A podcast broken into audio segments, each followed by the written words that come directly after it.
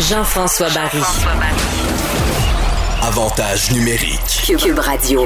Le hockey junior retient l'attention cette semaine. On est chanceux. Ça se passe dans la bulle au centre Vidéotron. Les matchs sont même diffusés à TVA Sport. Moi, j'ai écouté des matchs tous les soirs. Deux matchs des remparts d'ailleurs. Puis on va, on va parler de la logistique, de comment ça se passe dans cette bulle-là avec Louis Pinchot, VP aux opérations des remparts de Québec. Salut Louis. Salut, ça va bien? Ça va très bien. Première question, je veux savoir, les kids doivent être énervés. Je, vois leur sourire sur la glace, je vois le plaisir, l'intensité qu'ils ont à jouer. Euh, c'est des chevaux de course, là, ces jeunes-là. Là. Ils ont beau être dans une bulle un peu euh, euh, coupée du monde, ils doivent être excités sans bon sens. Absolument. Écoute, avec la Ligue d'hockey junior majeur du Québec, on, on, a tout fait pour s'assurer que la bulle puisse fonctionner. Je pense qu'on peut le voir. Je pense que les joueurs sont super emballés. Ils sont, ils sont dans leur bulle. Ils sont dans, dans une zone de confort en ce moment en, pratiquant le sport qu'ils préfèrent le plus. Donc, euh, je pense que tout va bien en ce moment, puis on est bien content de pouvoir permettre à ces équipes-là de, jouer au hockey en ce moment. Mais là, ça doit être une logistique de fou parce que c'est vraiment là euh, chambre d'hôtel, autobus, Arena, Arena, autobus, chambre d'hôtel. Il n'y a pas un kid qui se promène dans le Vieux-Québec puis qui va manger chez Ashton. C'est, roulé au quart de tour. Puis ça, toi, tu t'occupes de ça. Oui, absolument. Écoute, c'est, certain que c'est, toute une logistique, mais je peux te dire que les gens euh, du centre Vidéotron, les gens des remparts, euh, quelque part, on a eu on a eu une bonne expérience de nos 24 dernières années. Puis euh, on a eu la chance dans le passé d'organiser des coupes mémoriales, des championnats du monde, etc. Puis Aujourd'hui, on met à profit toute cette logistique-là. Euh, les gens du centre ont préparé euh, les, endroits, les chambres, les locaux pour les entraîneurs, pour les thérapeutes, etc. Donc, cette logistique-là semble très bien aller en ce moment. Euh, comme on est dans une bulle, puis même nous, les opérateurs, ça fait un peu spécial. Nous, on rentre pas dans cette bulle-là. C'est seulement les, joueurs, c'est seulement les entraîneurs, ce groupe-là restreint avec les arbitres et quelques membres de la Ligue qui voient l'opération de tout ça. Donc, même nous, on fait ça à distance, ce qui est assez exceptionnel pour des gens d'événements. Comment ça se passe le côté euh, désinfecté? Parce que là, euh, chacun, chaque équipe a son vestiaire. J'imagine qu'après ça, les bancs, les, les, les, rebords de bande, les douches, etc., tout est passé au peigne fin. Ben, absolument. Écoute, on fait, on, a eu euh, la Ligue d'hockey junior majeur, c'est eux autres qui étaient en discussion avec avec la santé publique. Donc, tout est fait euh, pour s'assurer que tout est prêt quand les gens rentrent dans la bulle.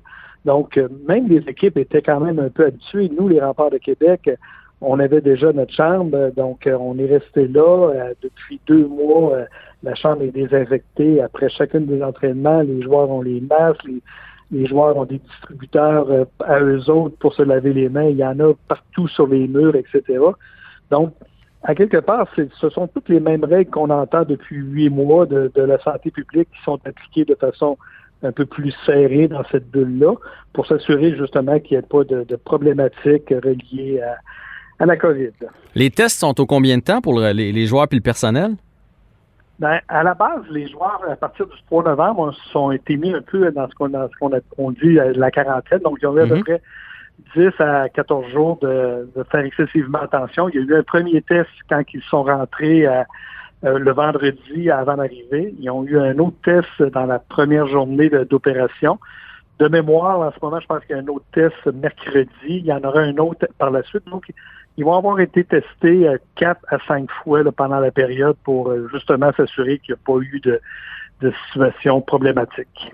C'est des athlètes qui ont été habitués au sacrifice, là, ces jeunes-là. Les, les gens réalisent pas toujours pour se rendre là à quel point ils ont mis des efforts dans le gym, dans leur alimentation, qui ont fait de la route, qui se sont levés tôt le matin, manger sur leurs genoux dans, la voiture de leurs parents ou dans l'autobus pour se rendre jusque-là. Fait que j'imagine que pour les joueurs, c'est quand même facile de respecter toutes ces consignes-là, puis ils sont conscients de la chance qu'ils ont de pouvoir jouer, puis il n'y en a pas qui essaient de transgresser les consignes.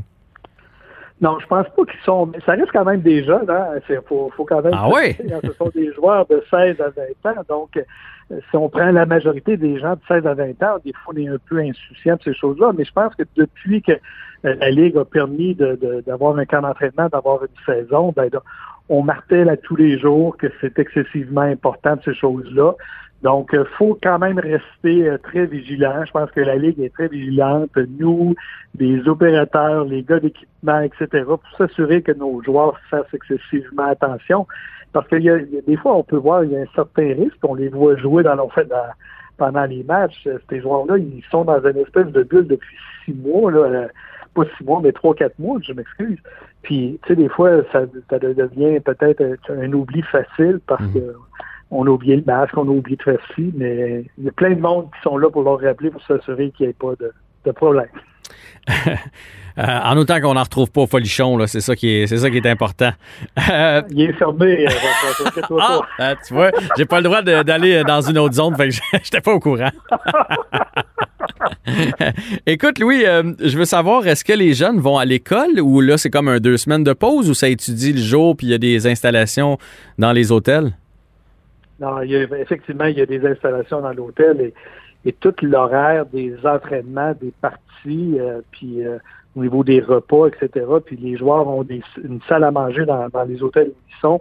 Ils ont un endroit justement pour étudier. Puis tous les joueurs, en tout cas pour les remparts, je pense que c'est la même chose pour les autres équipes. Nos joueurs, la plupart de, nos joueurs suivent leurs cours à distance depuis le début de l'année, un peu comme tous les étudiants au niveau collégial, secondaire, euh, universitaire. Donc, en ce moment, ça, ça va super bien. Ça allait bien avant qu'ils rentrent dans la bulle. Donc ça, on n'a pas trop de misère. On a pu voir sur, sur les médias sociaux euh, quelques équipes qui ont, qui, ont, qui ont partagé justement que les joueurs étaient en session d'études à différents moments dans la journée. Quand on a vu la bulle de la Ligue nationale de hockey, les, joueurs avaient une section de l'hôtel. Il y avait des fois tout un plancher. Là. C'était eux autres, le troisième étage, mettons, c'était canadien, all the way. Puis euh, vous autres aussi, vous avez des sections, mais c'est plus strict. Là. Je pense que les joueurs sont confinés un peu à leur chambre entre les matchs. Ils peuvent pas se promener d'une chambre à l'autre, aller jouer au Xbox ou à je sais pas quoi dans la chambre de l'autre. C'est-tu vrai, cette histoire-là? Non, ben ils sont, ben, ils sont dans une section. Là. Si je prends l'exemple du Bon Entente, où il y a trois équipes, les joueurs sont, sont, chacune dans une section.